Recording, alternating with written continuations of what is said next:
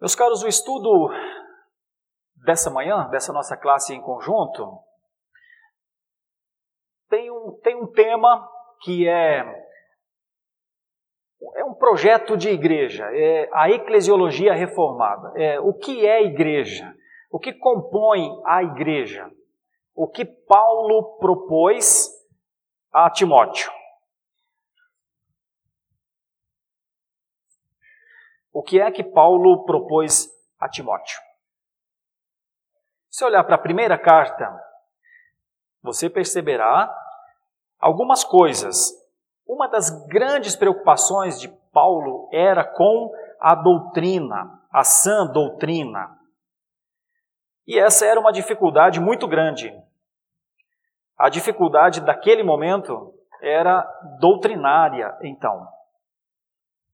O autor dessa carta é Paulo. Para quem Paulo enviou esta carta? Para Timóteo. Qual era o propósito de Paulo ao falar com Timóteo, que estava em Éfeso neste momento?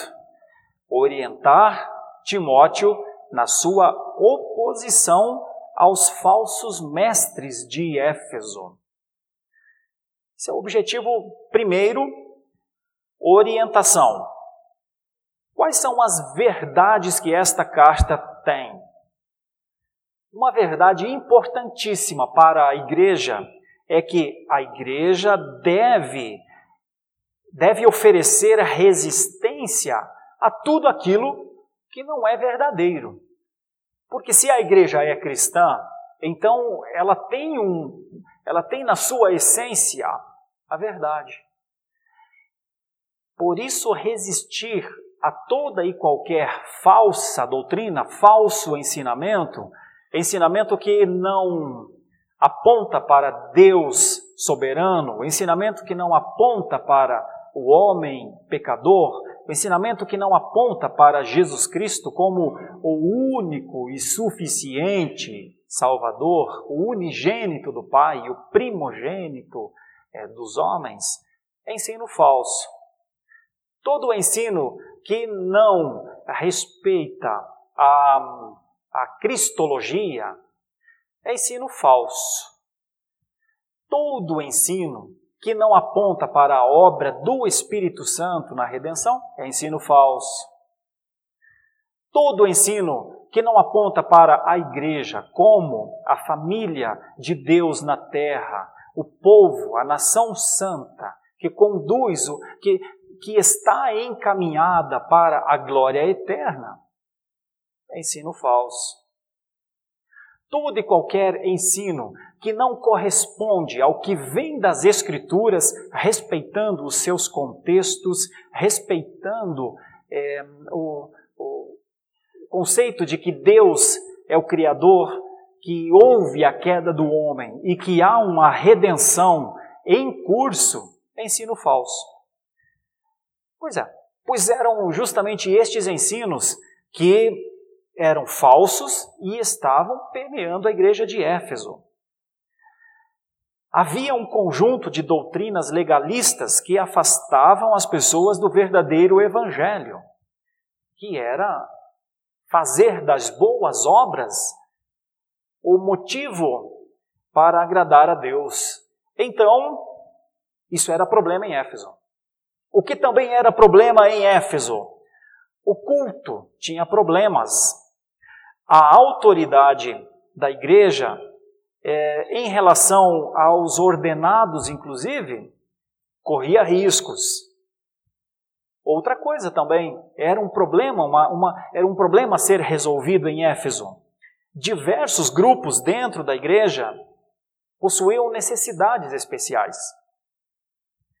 E tinha um outro problema, ainda bem grave. O amor pelo dinheiro foi encontrado na igreja de Éfeso. Então era uma igreja com várias situações que precisava de orientação.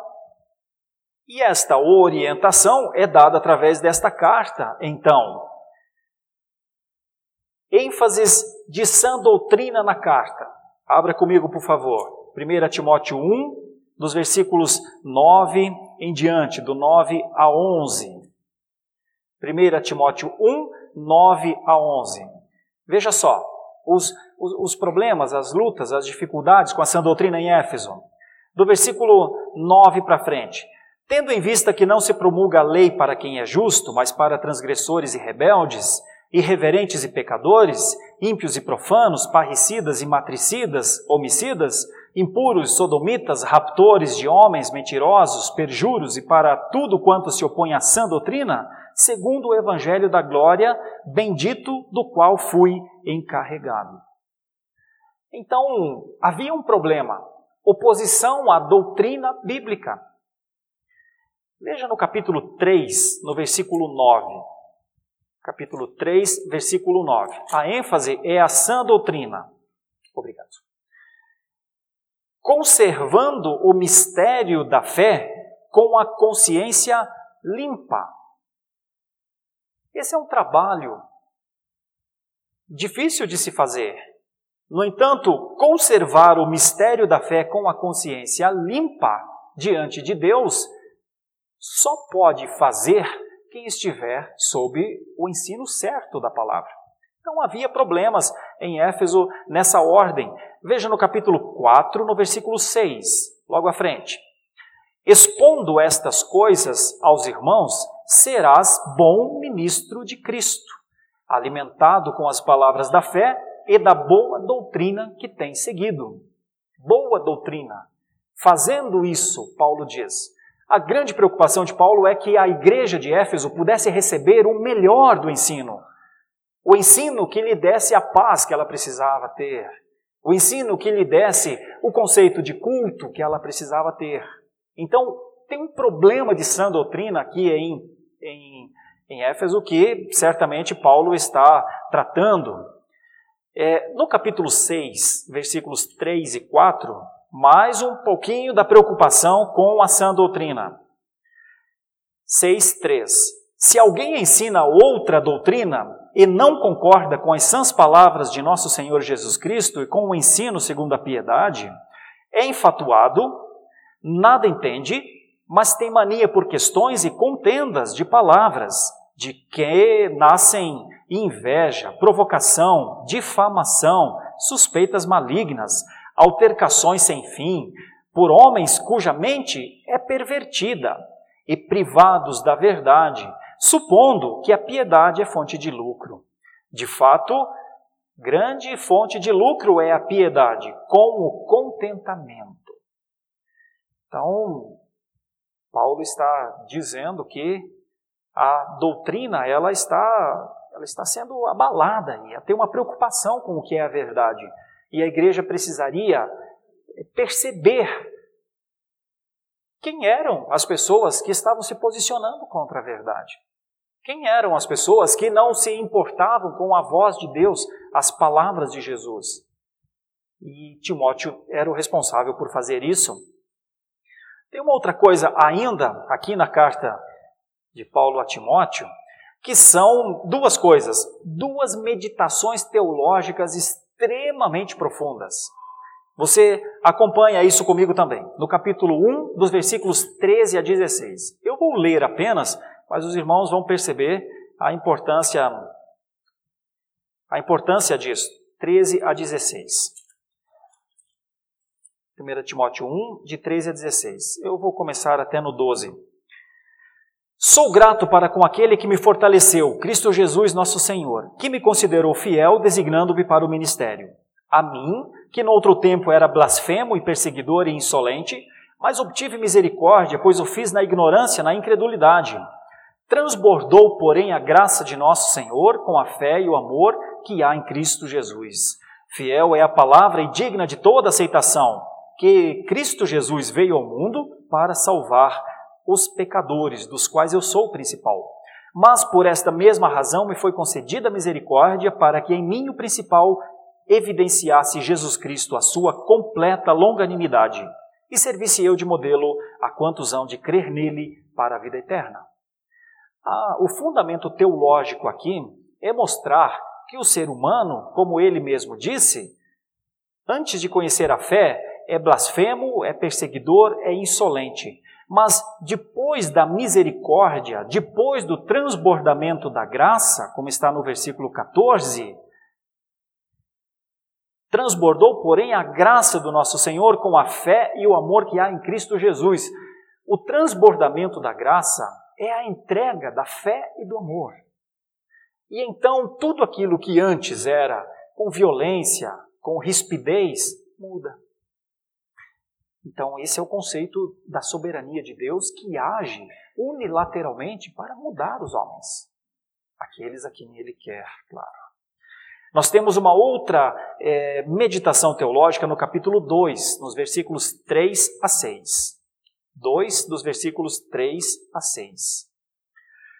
Isto é bom e aceitável diante de Deus, nosso Salvador, o qual deseja que todos os homens sejam salvos e cheguem ao pleno conhecimento da verdade. Porquanto há um só Deus e um só mediador entre Deus e os homens, Cristo Jesus, o homem, o qual a si mesmo se deu em resgate por todos, testemunho que se deve prestar em tempos oportunos. A ênfase aqui é do mediador. capítulo 10 do Catecismo Maior de Westminster tem o tema Os benefícios da obra do mediador. O mediador é esse que veio ao mundo na plenitude dos tempos, humilhou-se e foi morto com morte de cruz. Mas ao terceiro dia ressuscitou, venceu a morte, para que os seus filhos, os filhos da graça, os filhos do amor de Deus, pudessem usufruir a vida. E essa passagem termina dizendo que, já que isso aconteceu, então cabe àqueles que receberam essa graça dar o testemunho. São meditações importantes na carta de Paulo a Timóteo, porque é teologia pura, é teologia de vida, é teologia que demonstra quem Deus é e também demonstra quem o homem é. Demonstra quem Deus sempre foi, não muda, mas demonstra a mudança que ele proporcionou no homem. E aquilo que Deus proporcionou no homem faz com que o homem passe a adorá-lo. Não só adorá-lo, mas testemunhar dele.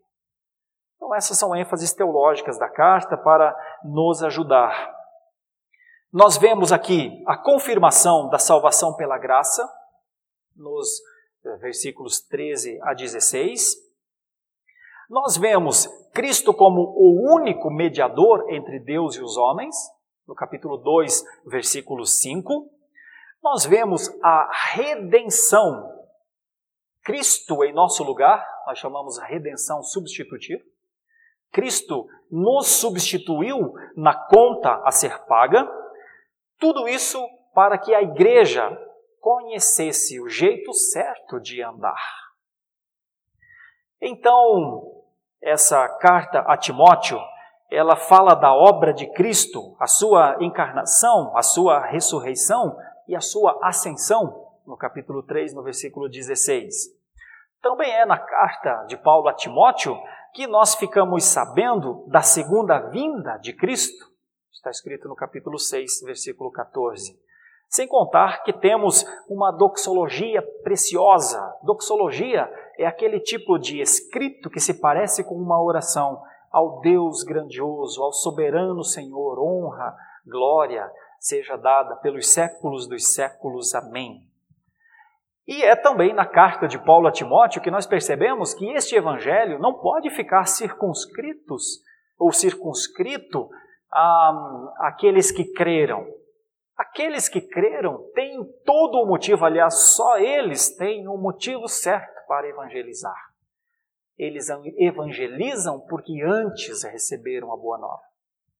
Então, Paulo se preocupa em mostrar a evidência da expansão é, do evangelho, a, o, o aumento, a expansão em relação ao Antigo Testamento, por exemplo, o complemento, o cumprimento do Antigo Testamento. Tudo isso está na carta de Paulo a Timóteo.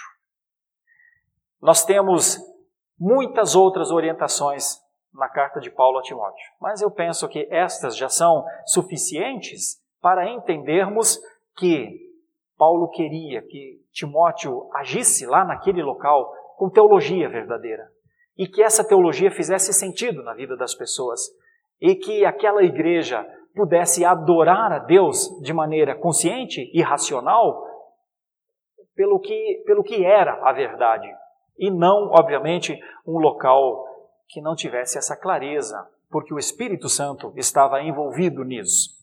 Muito bem, isso parece ser o que a carta diz. Então, que propostas Paulo teria para Timóteo? E eu começo a falar de uma dessas propostas, que é essa daqui. Existem cinco coisas na carta de Paulo a Timóteo que são, são defendidas por Paulo. Uma delas é a oração, a segunda é o culto, a terceira é a liderança, a quarta é a apologia ou apologética e a quinta é o pastoreio. Essas cinco ideias compõem uma eclesiologia bíblica. São cinco ideias necessárias para que a igreja seja um projeto bíblico. Se a Bíblia ensina a igreja como existir, ah, então aqui nessa passagem nós temos ensinos muito preciosos. Vejamos primeiramente a oração. Bom, aqui no texto, a oração, ela está no capítulo 2. Veja só, eu vou ler um versículo só, para que os irmãos vejam a importância.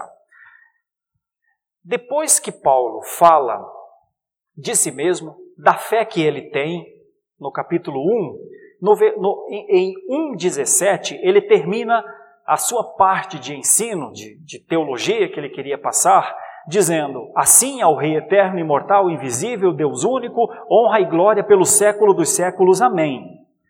Então ele fala para Timóteo: Vou te encarregar de uma luta, de um trabalho. Isso está do versículo 18 ao versículo 20. Mas como é que Timóteo trabalharia em Éfeso? Começando pela oração. Que oração? Como era a oração? Como deve ser a oração da igreja?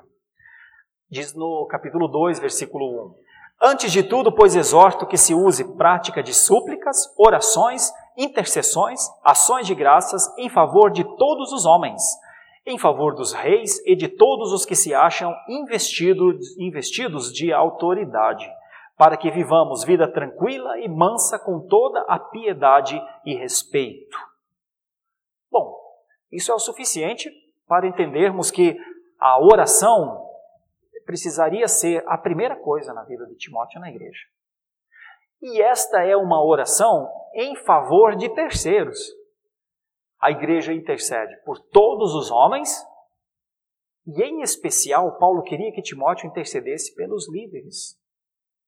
Os reis dessa época não eram exatamente pessoas boas. Mas ainda assim, e talvez por conta de, de, de estes homens serem tão vis, tão maus, que a igreja tinha de orar por eles. Então a igreja não ora por líderes porque são bons. Provavelmente a igreja mais ora quando os líderes são maus. Isso não pode se perder. Paulo não queria que a igreja de Éfeso, ou que a igreja pastoreada por Timóteo, porque Timóteo também pastoreou outras igrejas, não queria que a igreja descuidasse do seu serviço na nação. O primeiro serviço da igreja na, na nação em que ela está é orar. Orar pelos seus líderes para que possamos ter vida tranquila e mansa com toda piedade e respeito. Bom, isso é o que está aqui nas Escrituras. Deixa eu buscar a anterior. Isso é o que está nas Escrituras. A oração. Quando nós procuramos no Catecismo Maior de Westminster, é, dos capítulos 178 a 186, nós temos uma explanação intensa sobre a oração. Eu não vou ler, porque são muitos capítulos, obviamente, mas posso pontuar pelo menos alguma coisa acerca dessa oração de maneira confessional. O que é que os nossos símbolos de fé falam? Afinal de contas, somos uma igreja confessional. Veja só. Da pergunta 178 para frente. A pergunta do catecismo é: o que é a oração? É uma pergunta que a gente intuitivamente sabe responder. A gente sabe o que é oração. No entanto, veja o que o catecismo fala e aí nós vamos, aí nós colocamos o que eu sei que é oração, o que eu entendo que é oração, debaixo da confessionalidade.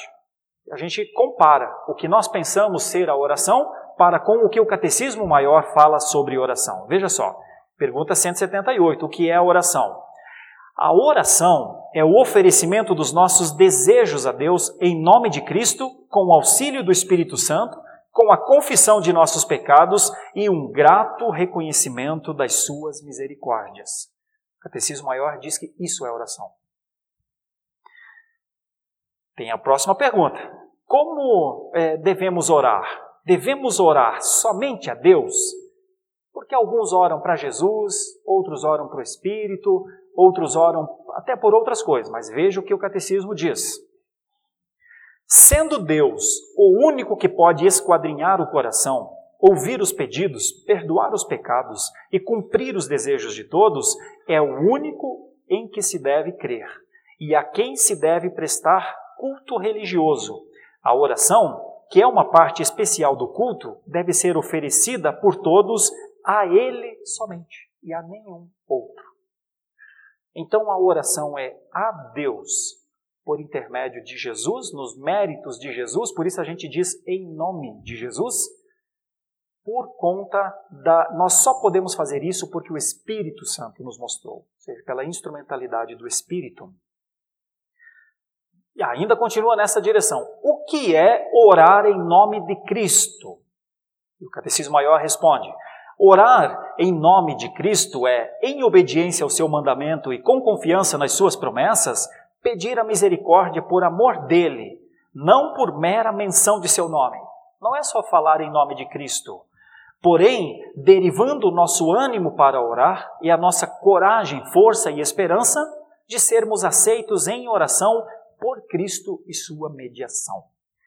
Então, quando a igreja de Éfeso orava, ela tinha de orar pelo amor de Cristo. Ela falava com Deus pela misericórdia de Cristo. É isso que é orar em nome de Cristo. E não só dizer no final da oração, pedir aquilo que a gente pede em nome, e no final falar em nome de Cristo. O catecismo diz, ó, não é uma mera frase. Precisa ter o reconhecimento na oração que aquilo que estamos conversando com Deus, pedindo ao Senhor, que aquilo só pode ser aceito e só será atendido, segundo a vontade de Deus, por amor de Cristo. Então, continua a falar aqui sobre como é isso de orar em nome de Cristo. Por que devemos orar em nome de Cristo? O homem, em razão do seu pecado, ficou tão afastado de Deus que não pode chegar até Ele sem ter um mediador. Por isso nós oramos em nome de Jesus. Porque não teríamos como orar sem o mediador. Este mediador, então, é o único que nos proporciona a condição de orar não havendo ninguém no céu ou na terra constituído e preparado para essa gloriosa obra, senão Cristo somente. O nome dele é o único em que nós devemos orar. Nós temos um senso, pelo menos o mundo tem, que qualquer pessoa pode orar. Que orar é simplesmente falar com Deus e que ele ouve. Mas a confissão, o catecismo maior de Westminster diz que a oração que chega a Deus é a oração por amor de Cristo, somente no nome dele, somente na sua mediação. Então, a confissão fecha as portas para outras orações que não sejam através do mediador. E a última delas é: talvez precisemos de ajuda. Como o Espírito Santo nos ajuda a orar? E a resposta: não sabendo o que havemos de pedir e como convém, o Espírito ajuda a nossa fraqueza, habilitando-nos a saber por que pessoas, por que coisas e de que modo se deve orar. Opera em nosso coração e desperta, aí abre parênteses, embora não em todas as pessoas, nem em todos os tempos na mesma medida, fecha parênteses, aquelas apreensões, afetos e graças que são necessários para o bom cumprimento desse dever. Bom, tem mais ainda, mas até aqui é o suficiente para entendermos que Paulo precisava que Timóteo fosse dado à oração. Segundo tópico, lembra que eu disse que o primeiro era oração, o segundo é o culto. Como é que era o culto da igreja em que Paulo era o pastor? E então nós temos um capítulo, o capítulo é, 21 da Confissão de Fé de Westminster, que fala sobre isso. Mas nós temos aqui na palavra também. Veja no, no, no capítulo 2, versículo 8. Quero, portanto, que os varões orem em todo lugar, levantando mãos santas, sem ira e sem animosidade.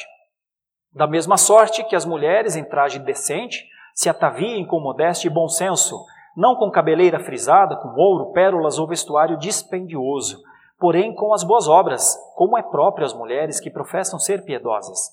A mulher aprenda em silêncio, com toda submissão, e não permito que a mulher ensine nem exerça autoridade de homem, Esteja, porém, em silêncio, porque primeiro foi formado Adão, depois Eva. E Adão não foi iludido, mas a mulher, sendo enganada, caiu em transgressão. Todavia será preservada através de sua missão de mãe, se ela permanecer em fé, amor e santificação com bom senso. Essa é uma passagem muito crítica. Nós temos muitas teorias e teologias para essa passagem.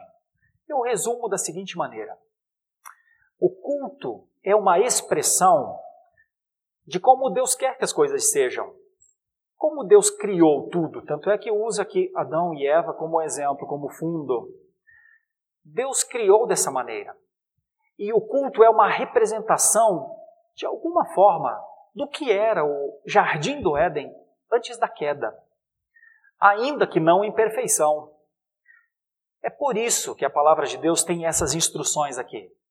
Isso não quer dizer que os homens tenham de ficar de mãos erguidas o tempo inteiro. Se fôssemos literalistas, todos os homens teriam que, quando começar a oração, levantar as mãos. Não fazemos isso. Então também não quer dizer que as mulheres não possam falar. Qual era o problema aqui?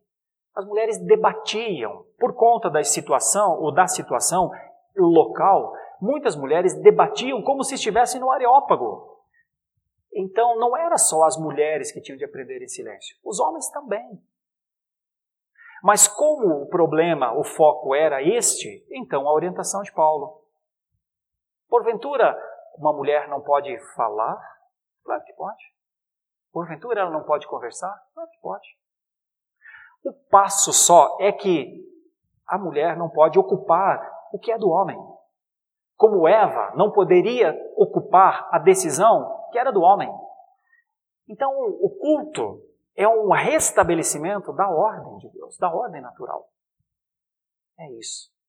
Infelizmente, há muitas discussões nessa passagem, muitas vezes por paixões pessoais.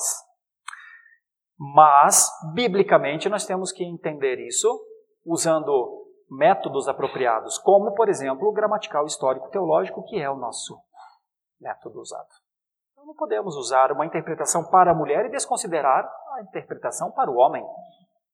A questão é que não sei se há um espaço para o literalismo tão defendido nos nossos tempos acerca dessa passagem. Parece-me outra coisa. Parece-me que o culto é um local de ordem e decência. E a ordem e decência é estabelecida ou são estabelecidas por Deus. Então o culto parece ser esse pedacinho do céu na terra. Por isso a ordem e a decência dominam. Talvez a letra esteja um tanto quanto pequena, mas a, a Confissão de Fé de Westminster, no capítulo 21, ela fala então do que é o culto, já que Paulo diz a Timóteo que precisava da ordem no culto. A luz da natureza mostra que há um Deus que tem domínio e soberania sobre tudo, que é bom e faz bem a todos, e que, portanto, deve ser temido, amado, louvado, invocado, crido e servido de todo o coração, de toda a alma, de toda a força. Mas o modo aceitável de adorar o verdadeiro Deus é instituído por Ele mesmo. e não limitado pela sua vontade revelada, que não deve ser adorado segundo as imaginações e invenções dos homens, ou sugestões de Satanás, nem sob qualquer representação visível ou de qualquer outro modo não prescrito nas Escrituras. Bom, então, isso já nos diz bastante sobre como é que deve ser o culto. Por isso, nós não temos representações, imagens nenhuma na igreja evangélica. O culto religioso deve ser prestado a Deus Pai e o Espírito Santo, o Filho e o Espírito Santo, e só a Ele. Não deve ser prestado a anjos, nem a santos, nem a qualquer outra criatura. Nem depois da queda deve ser prestado a Deus pela mediação de qualquer outro, senão de Cristo. Isso é o culto. A oração com ações de graças, sendo uma parte especial do culto religioso, é por Deus exigida de todos os homens. E para que seja aceita, deve ser feita em o nome do Filho, pelo auxílio do seu Espírito, segundo a sua vontade, e isto com inteligência, reverência, humildade, fervor, fé, amor e esperança. Se for vocal, deve ser proferida em uma língua conhecida dos circunstantes ou dos cultuadores. Como deve ser então, como devem ser as orações no culto? A oração deve ser feita por coisas lícitas e por todas as classes de homens que existem atualmente ou que existirão no futuro, mas não pelos mortos, nem por aqueles que se saiba terem cometido o pecado para a morte.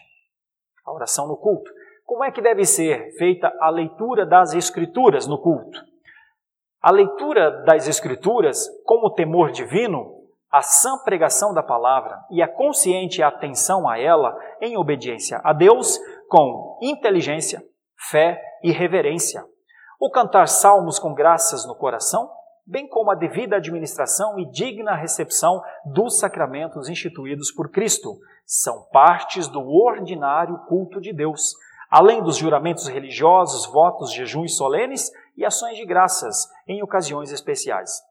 Tudo o que em seus vários tempos e ocasiões próprias deve ser usado de um modo santo e religioso. Ainda mais dois slides sobre culto. Agora, sob o Evangelho, nem a oração, nem qualquer outro ato do culto religioso é restrito a um certo lugar. Nem se torna mais aceito por causa do lugar em que se ofereça ou para o qual se dirija, mas Deus deve ser adorado em todo lugar, em espírito e verdade, tanto em famílias diariamente e em secreto, estando cada um sozinho, como também mais solenemente em assembleias públicas, que não devem ser descuidosas, nem voluntariamente desprezadas, nem abandonadas, sempre que Deus, pela sua providência, proporciona a ocasião. A confissão é, de fé se preocupa com, com é, com a maneira como o culto deve ser prestado. E então penso que esse é o último tópico sobre culto.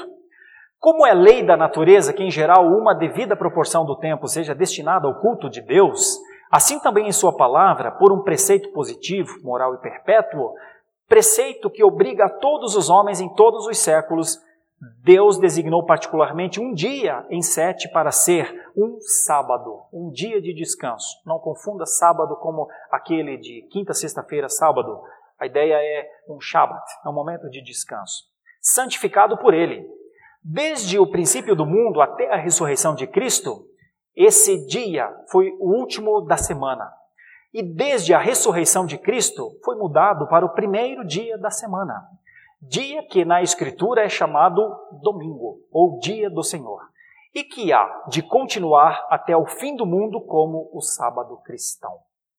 Então, esse é o nosso dia de descanso. Não só paramos, mas adoramos. Parar e adorar. Bom, esse último slide vai falar que esse dia, este sábado, é santificado ao Senhor. Apenas um resumo. Então, é a oração é o culto e é a liderança. A liderança, nós temos alguns capítulos da Confissão Belga que eu não vou ler, porque está sobejamente defendido no capítulo 3 da primeira carta a Timóteo que nós lemos agora há pouco. Então veja no capítulo 3 como devem ser os líderes. Hoje, em especial, estamos com a eleição dos diáconos. Então, lerei especialmente o versículo 8 para frente. 1 Timóteo 3, 8 para frente. É importante porque o irmão, a irmã, votou nessa manhã. E estes são os pré-requisitos que nós temos ensinado à igreja ao longo dos últimos meses. Semelhantemente, quanto a diáconos, é necessário que sejam respeitáveis, de uma só palavra, não inclinados a muito vinho, não cobiçosos de sorte da ganância, conservando o mistério da fé com a consciência limpa. Também sejam estes primeiramente experimentados, e se se mostrarem irrepreensíveis, exerçam o diaconato. Então, até aqui é o suficiente para que compreendamos a importância da liderança. O segundo passo, o, o, o, quarto passo, é o da apologia. Agora nós temos apologia e, logo depois, o pastoreio. Eu suspendo um instante para perguntar ao vice-presidente do conselho: temos a votação final? Necessidade de um segundo escrutínio? Não? Nesse, foi resolvido nesse primeiro, então. Ótimo. Eles estão finalizando. Só teremos esse escrutínio, então, que foi feito, já temos os resultados. O que nos permite aqui, nesses próximos minutos, concluir, então, a nossa aula. O quinto tópico é a apologia, apologética. Apologética quer dizer defesa, defesa da fé. Precisamos lembrar que essas são as palavras de Paulo a Timóteo para a igreja ou igrejas que ele estava pastoreando. Instruções até aqui. Primeira coisa no projeto para uma igreja ser uma igreja bíblica, a oração. A oração constante em favor de todos os homens, não esquecendo-nos jamais da oração aos líderes da nação, do Estado, do município, para que vivamos vida é, em paz e vida tranquila, como, diz, como disse Paulo. O segundo tópico é o do culto. O culto somente a Deus. Só tem um tipo de culto prestado a Deus, em nome de Jesus, pela instrumentalidade do Espírito Santo. Por isso, o culto reformado é muito simples, mas compreensível. Por isso, ele é racional, é lógico. E, e o que fazemos, fazemos ao Senhor. Desde o prelúdio até o pós-lúdio, que é quando o piano começa a tocar e quando termina o culto, o piano encerra. Em todo o processo de culto, tudo é somente ao Senhor. Quando fala de liderança, a Bíblia diz como é que os líderes de Deus são. Como é que se faz a defesa da fé? Então, nós temos alguma coisa aqui, eu reservei, eu sei que está em letra pequena, difícil de ler, por algum motivo não, não nesse momento aqui, não separei as, os tópicos, então terei de ler mesmo para os irmãos. A defesa é de a igreja ser o que ela é. E a nossa igreja, a igreja de Cristo, ela é chamada de católica ou universal, invisível, conta com o número total dos que já foram eleitos, dos que são eleitos nessa geração e dos que ainda serão remidos em um só corpo sob Cristo. É isso que está escrito aqui. Ele é o cabeça da igreja e a igreja é a esposa. O corpo, a plenitude daquele que cumpre tudo em todas as coisas.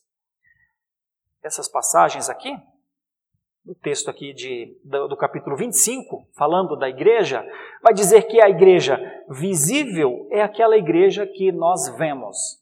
E a igreja invisível é a igreja que Deus vê. A igreja que nós vemos é composta por nós. E a igreja que Deus vê é composta por nós, nessa geração, e por todos os de antes e por todos os de depois. E essa é uma defesa que tem de ser feita no mundo. Ela existe, a igreja existe, para que os oráculos e as ordenanças de Deus sejam expostos, para a, a congregação e o aperfeiçoamento dos cristãos, tanto nesta vida, é, no dia a dia, no trabalho, é, como precisamos. Então, é isso que é a igreja. As igrejas é, são mais puras, menos puras, de acordo com o capítulo 25 da Confissão de Fé de Westminster. É, no entanto, no entanto, ela é preservada, apesar de muitas vezes até aparentar muita impureza, porque é composta de pecadores, mas a salvação é pela graça. E a igreja então é mantida pela graça de Deus. No entanto, é, espera-se, segundo as prescrições aqui do capítulo 25, que todos nós saibamos o que é a igreja. Para que quando dúvidas surgirem, quando é, amigos, parentes, enfim, a nossa geração nos perguntar o que é a sua igreja, como é a sua igreja, o que faz a sua igreja, espera-se que os membros digam que é uma igreja que cultua a Deus e testemunha de Deus, que é uma igreja composta dos visíveis que vemos e dos invisíveis que só Deus vê. Importa dizer que não há salvação fora dela porque ela é a noiva de Cristo. Então, é importante que o mundo saiba que precisa conhecer uma igreja verdadeira. Precisa conhecer a igreja de Deus na terra, onde o seu povo adora e testemunha dele e vive na prática o que aprende. Essa é a apologética necessária. E o último tópico é o do pastoreio. Então é a oração, o culto, a liderança, a apologética e o pastoreio. São orientações de Paulo a Timóteo e eu estou buscando base nos símbolos de fé para trazer também este ensino à igreja. Nós temos a Bíblia como regra de fé e prática e os símbolos de fé, que são a Confissão de Fé de Westminster, o Catecismo Maior de Westminster e o Catecismo Menor de Westminster, como apoiadores. Lemos estas, esses artigos e capítulos para compreender que eles estão dando base às Escrituras. Existem ainda outros símbolos de fé, os cânones de Dort, confissão belga e hum, o catecismo de Heidelberg. E nós fazemos uso de todos eles, mas primordialmente usamos estes três: o catecismo maior e menor e a confissão de fé. A confissão de fé tem três capítulos que fala sobre como deve ser o pastoreio, no texto, nós vemos, se o irmão quiser, acompanhe, por favor, num primeiro momento, dê uma olhada no capítulo 4 para frente. Eu vou ler um ou dois versículos só. Está escrito no 6, capítulo 4, versículo 6. Expondo estas coisas aos irmãos, serás bom ministro de Cristo Jesus, alimentado com as palavras da fé e da boa doutrina que tem seguido rejeita as fábulas profanas de velhas caducas. Exercita-te pessoalmente na piedade. E então vai explicar mais à frente como é que deve ser, no capítulo 5, os deveres dos pastores para com as várias classes de pessoas.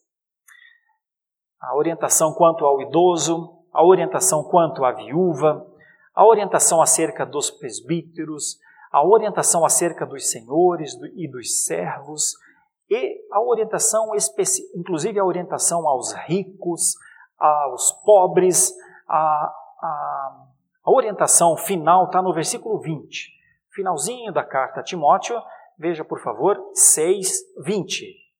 E tu, ó Timóteo, guarda o que te foi confiado, evitando os falatórios inúteis e profanos e as contradições do saber como falsamente lhe chamam, pois alguns, professando-o, se desviaram da fé.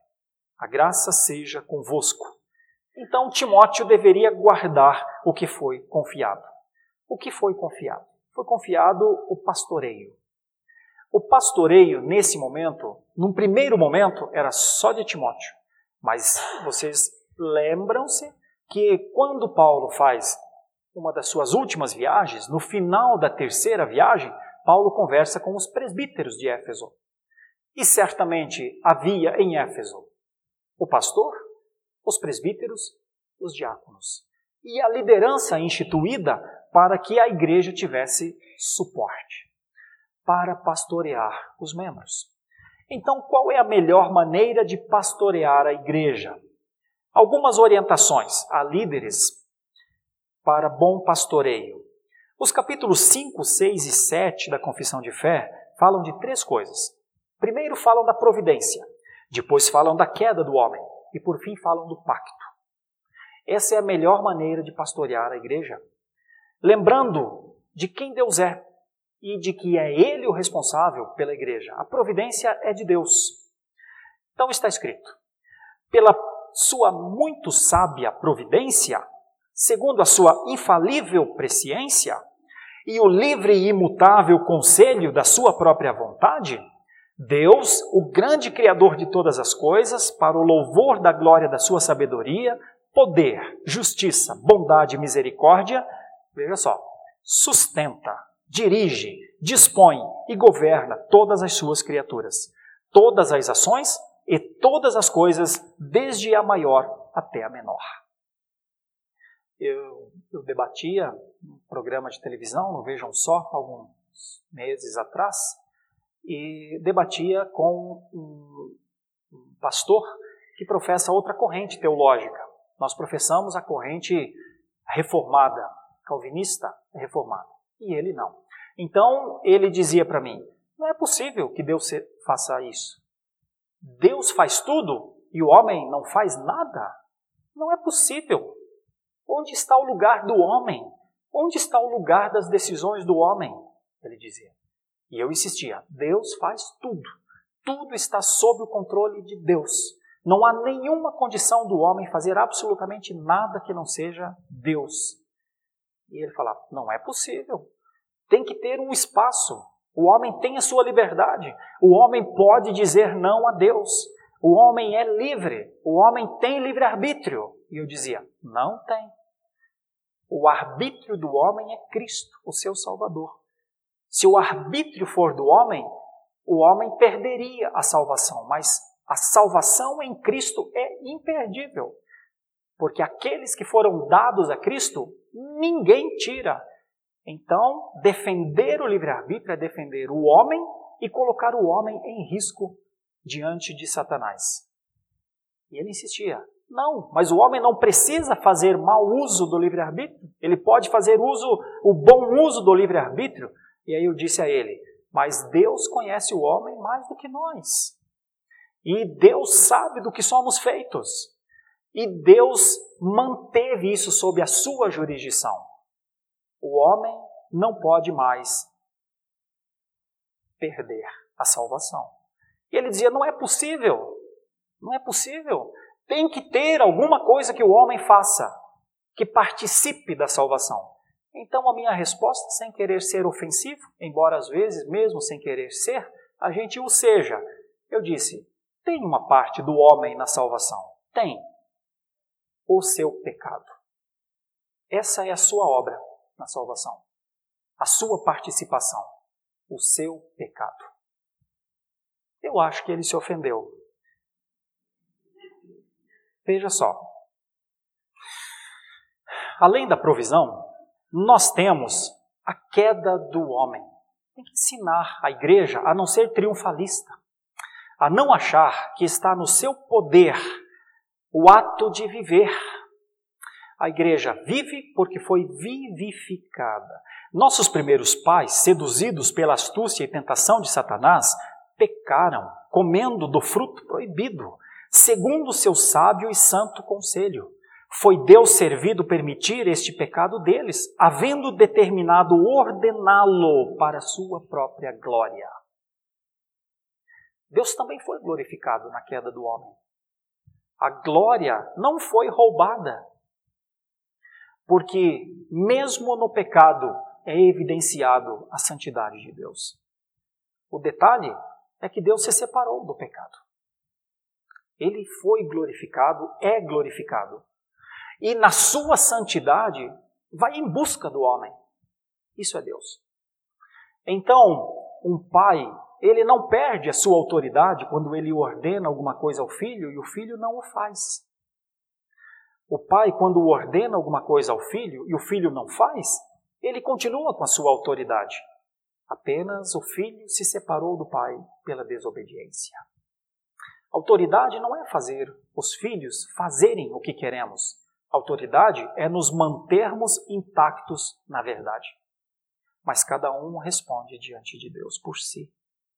Então, Deus fez isso e estabeleceu o pacto. Bom, nós tínhamos muitos slides sobre pacto. Eu escolhi este apenas para uh, reforçar os, os desígnios de Deus em relação a nós e o que podemos aprender com a ação de Deus. Tão grande é a distância entre Deus e a criatura que, embora as criaturas racionais lhe devam obediência como ao seu Criador, nunca poderiam fruir nada dele como bem-aventurança e recompensa, senão por alguma voluntária condescendência da parte de Deus, a qual foi ele servido significar por meio de um pacto. Este é o pacto de Deus, tendo o seu filho como mediador do pacto. Este é o acordo que Deus fez consigo mesmo na Trindade para favorecer os caídos. O Senhor firmou o pacto na Sua palavra. E conforme o tempo foi passando, essas alianças foram sendo feitas com homem após homem. O pacto das, da, o pacto das obras com Adão, o pacto final da graça com Jesus, o segundo Adão. Dentro deste conceito de pacto, nós temos com Abraão, com Noé, com Moisés, com Davi. Mas em Jesus o pacto está finalizado. Não precisa de mais nada. Agora, todos os que estão dentro do pacto estão guardados na palavra de Deus. Bom, isso é pastorear. Pastorear é contribuir para que a igreja conheça Deus. Alguns acham outras coisas sobre pastorear. Respeitando-se a tudo, pensa-se no essencial. E o essencial nos dias atuais é a igreja pastorear a cidade, como Calvino pastoreava a cidade. E a igreja de Genebra pastoreava a cidade. Com a palavra de Deus, nós apontamos para a nossa cidade o pacto. É um serviço maravilhoso e precioso que os homens de bem e as mulheres de bem assumem. E então a igreja continuará a fazer a sua obra. Grande obra faz a igreja, obra para a glória de Deus.